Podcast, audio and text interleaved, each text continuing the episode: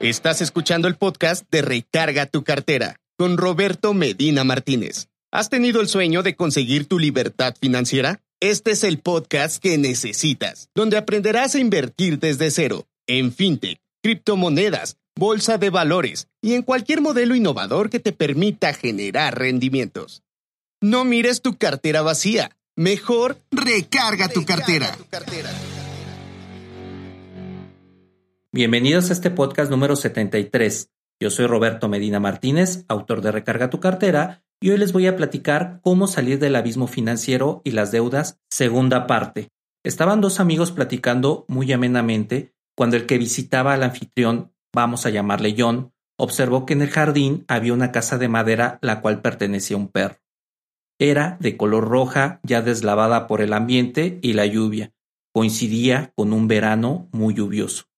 La humedad ya había hecho su trabajo y la casa ya tenía apariencia vieja, y con clavos oxidados que salían por todas partes. Este John observó a un perrito raza schnauzer color gris, sal y pimienta, llamado así porque es blanco y gris en sus tonalidades. Este perrito, como todos, tenía unos ojos bien abiertos, con una mirada que te hacía querer ir inmediatamente y abrazarlo. Este se estaba quejando cuando se sentaba en cierto lugar. Al estar amarrado no le permitía moverse para muchos lados. Pasó el tiempo y este John cenó de manera poco placentera en la casa de su amigo, ya que a lo lejos escuchaba a este perrito quejarse todo el tiempo. Al otro día John llegó y observó el periódico tirado en la banqueta, el cual ya estaba humedecido previamente por la lluvia de la noche. Se lo dio a su amigo y éste no aguantó en darle las gracias con una gran sonrisa. Al girar la cabeza, él observó en el patio al perrito nuevamente, el cual estaba sentado en un madero con un clavo que al parecer la lluvia ya había oxidado. Pensó que eso era lo que hacía que se quejara.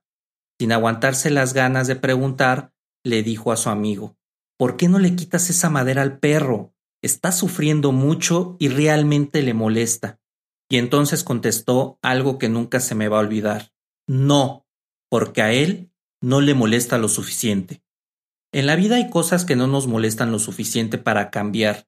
Así me pasó a mí cuando caí en esa deuda, la cual de verdad no me permitía dormir. El dinero no me alcanzaba, estaba muy ansioso y estresado. Sin embargo, no me molestaba lo suficiente para querer cambiar mi situación. Cuando estás en un cuadrante poco favorable y pienses que ya no hay salida al problema que estás enfrentando, no esperes a que te moleste lo suficiente. Recuerda este episodio que te comparto y ve a la acción. El molestarte lo suficiente es un acto de cambio que uno debe de tomar por sí mismo. Nadie va a quitarte tu dolor, el cual es sumamente interno, y solo uno mismo puede cambiar su situación.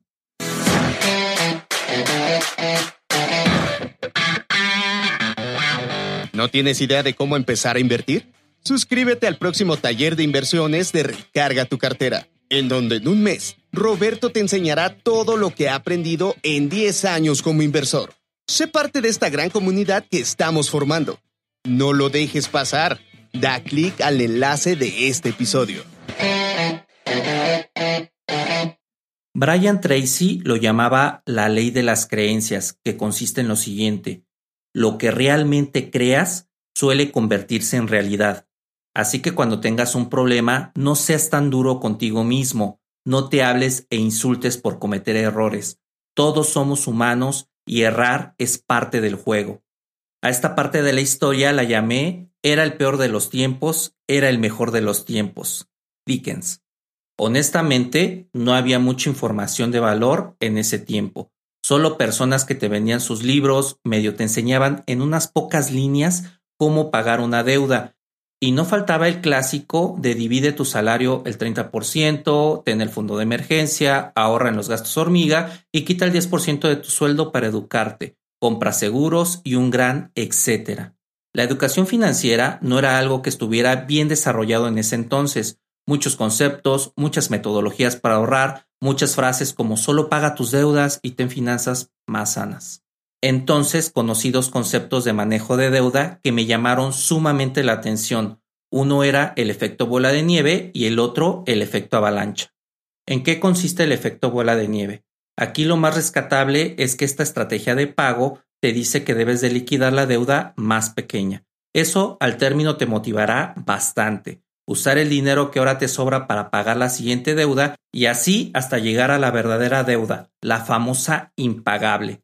Me hizo sentido porque sí tenía deudas chicas. Así comencé con una deuda en ese entonces, la cual era de seis mil pesos, por lo cual pagaba 800 pesos cada mes. Empecé a inyectar el doble, a veces el triple, del mismo pago, y se acabó en tres meses esa deuda. Con ese ritmo me fui a la siguiente, que era de 14 mil pesos en ese entonces. Bajé lo más que pude el nivel de vida, cero comidas en la calle, sin vacaciones, vendí algunas cosas que poseía y me limitaba a no gastar, solamente pagar. Sin embargo, me detuve porque aprendí otra estrategia que es la metodología avalancha y cometí un error por desconocimiento. A esta parte de la historia la llamé No hay pecado más grande que el desconocimiento y la ignorancia.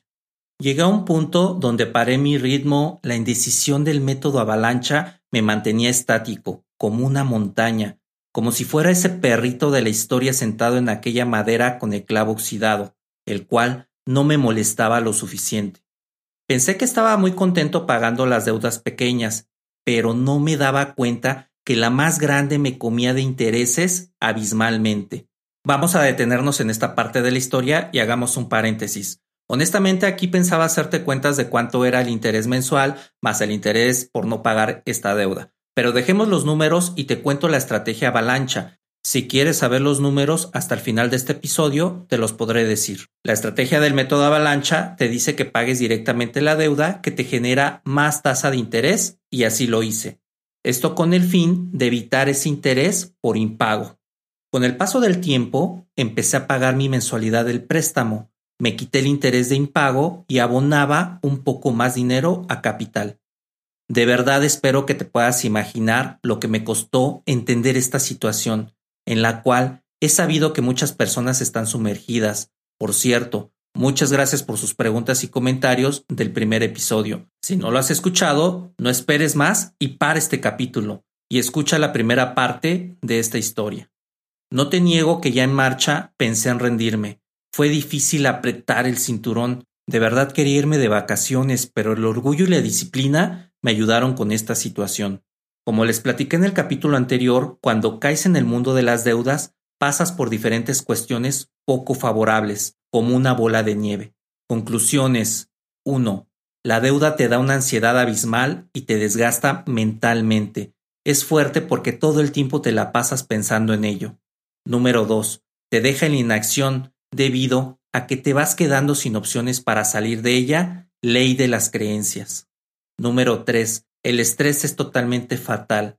Esto a que la ansiedad hace que generes neurotransmisores como la acetilcolina, la cual enferma tu cuerpo. Número 4. Llega tu pago y se va diluido en la deuda, la cual es cada vez más grande. Número 5. Lo poco que te queda no te alcanza para nada y caes en impago. Número 6. ¿Cuál de las dos metodologías para pagar las deudas es la mejor? ¿Bola de nieve o avalancha? A esta parte de la historia la llamé Nunca se puede estar en el peor cuadrante. Pero al estar pagando esta deuda más fea que la mítica gordona, ups, me quedé sin trabajo. ¿Quieres saber cómo salí de la deuda? Espera la tercera parte de esta historia. Cuéntame qué historias de terror de deuda te han pasado a ti. Déjamelo en este episodio. Espero que esta información te haya sido de valor y si fue así, regálame una reseña en Apple Podcast y cinco estrellitas por Spotify. Eso indudablemente me ayuda a que este programa llegue a más gente. También te quiero platicar que por la plataforma de iBox están los audiolibros de inversiones como Guía de Inversiones 2022, El espejo de la pobreza y Recarga tu cartera, cómo obtener tu primer millón. Y puedes escucharlo totalmente gratis si te afilias al club de fans. Te dejo el enlace en este episodio. Yo soy Roberto Medina Martínez, autor de Recarga tu cartera, y recuerda, no mires tu cartera vacía, mejor recarga tu cartera. ¿Quieres saber más sobre el mundo de Recarga tu cartera? Escríbenos en nuestro blog recargatucartera.com y búscanos en todas nuestras redes sociales como Recarga tu cartera. También puedes comprar los libros de Roberto en Amazon y tomar los talleres de inversiones. Guía Inversiones es un libro que he trabajado con el fin de que tengas un horizonte de cómo empezar en el mundo de las inversiones. Este libro es para inversores novatos y para aquellos que empiezan a formar un portafolio de inversiones. Acabaremos con los mitos principales, como que debes de tener mucho dinero para invertir y ser un erudito en economía para que puedas hacer ingresos adicionales. La pandemia nos vino a enseñar que ahora es importante y vital para sobrevivir tener fuentes de ingresos alternas, los cuales yo les llamo ingresos pasivos. Los ingresos pasivos es el dinero que te llega mes a mes sin que tengas que hacer absolutamente nada. Cuando supe qué son los ingresos pasivos, me explotó la cabeza. Empezar a comprar acciones en la bolsa de valores te puede llevar cinco minutos, pero hacer análisis fundamental y técnico para que vayas a largo plazo, eso sí es una verdadera odisea. También comprar títulos en la bolsa es sencillo, pero el dolor de cabeza es escoger bien para que te den rendimientos arriba de los índices bursátiles, como el índice de precios y cotizaciones y Standard Poor's 500. Este libro te servirá para que aprendas a invertir, tener buenos rendimientos en tus inversiones y un excelente portafolio blindado, con el fin de que los movimientos sociales, geopolíticos y económicos no sean factores de pérdida de tu capital. Recuerda, no sabes cuándo pueda venir una guerra y se derriben tus acciones. Comprar acciones de 60 centavos con valor de un dólar, eso es lo que aprenderás en este libro. ¿Cuánto pagaba de intereses? El 46% anual de préstamos más el 12% mensual, en pocas palabras, si divides ese 46% entre los 12 meses, era 3.8%. Cada mes. Aparte, 12% por no pagar, el total eran 18.8% por un préstamo de 200 mil pesos. Imagina los intereses por no pagar. Si llegaste a esta parte del episodio, te quiero dar enormemente las gracias. Como agradecimiento te quiero regalar mi último audiolibro Guía Inversiones 2022. Solamente tienes que ir a Instagram, búscame como arroba recarga tu cartera y mándame un mensaje, un MD en donde digas recarga tu cartera total y tu correo y con mucho gusto te lo mando totalmente gratis para que seas un chucho cuerero de las inversiones.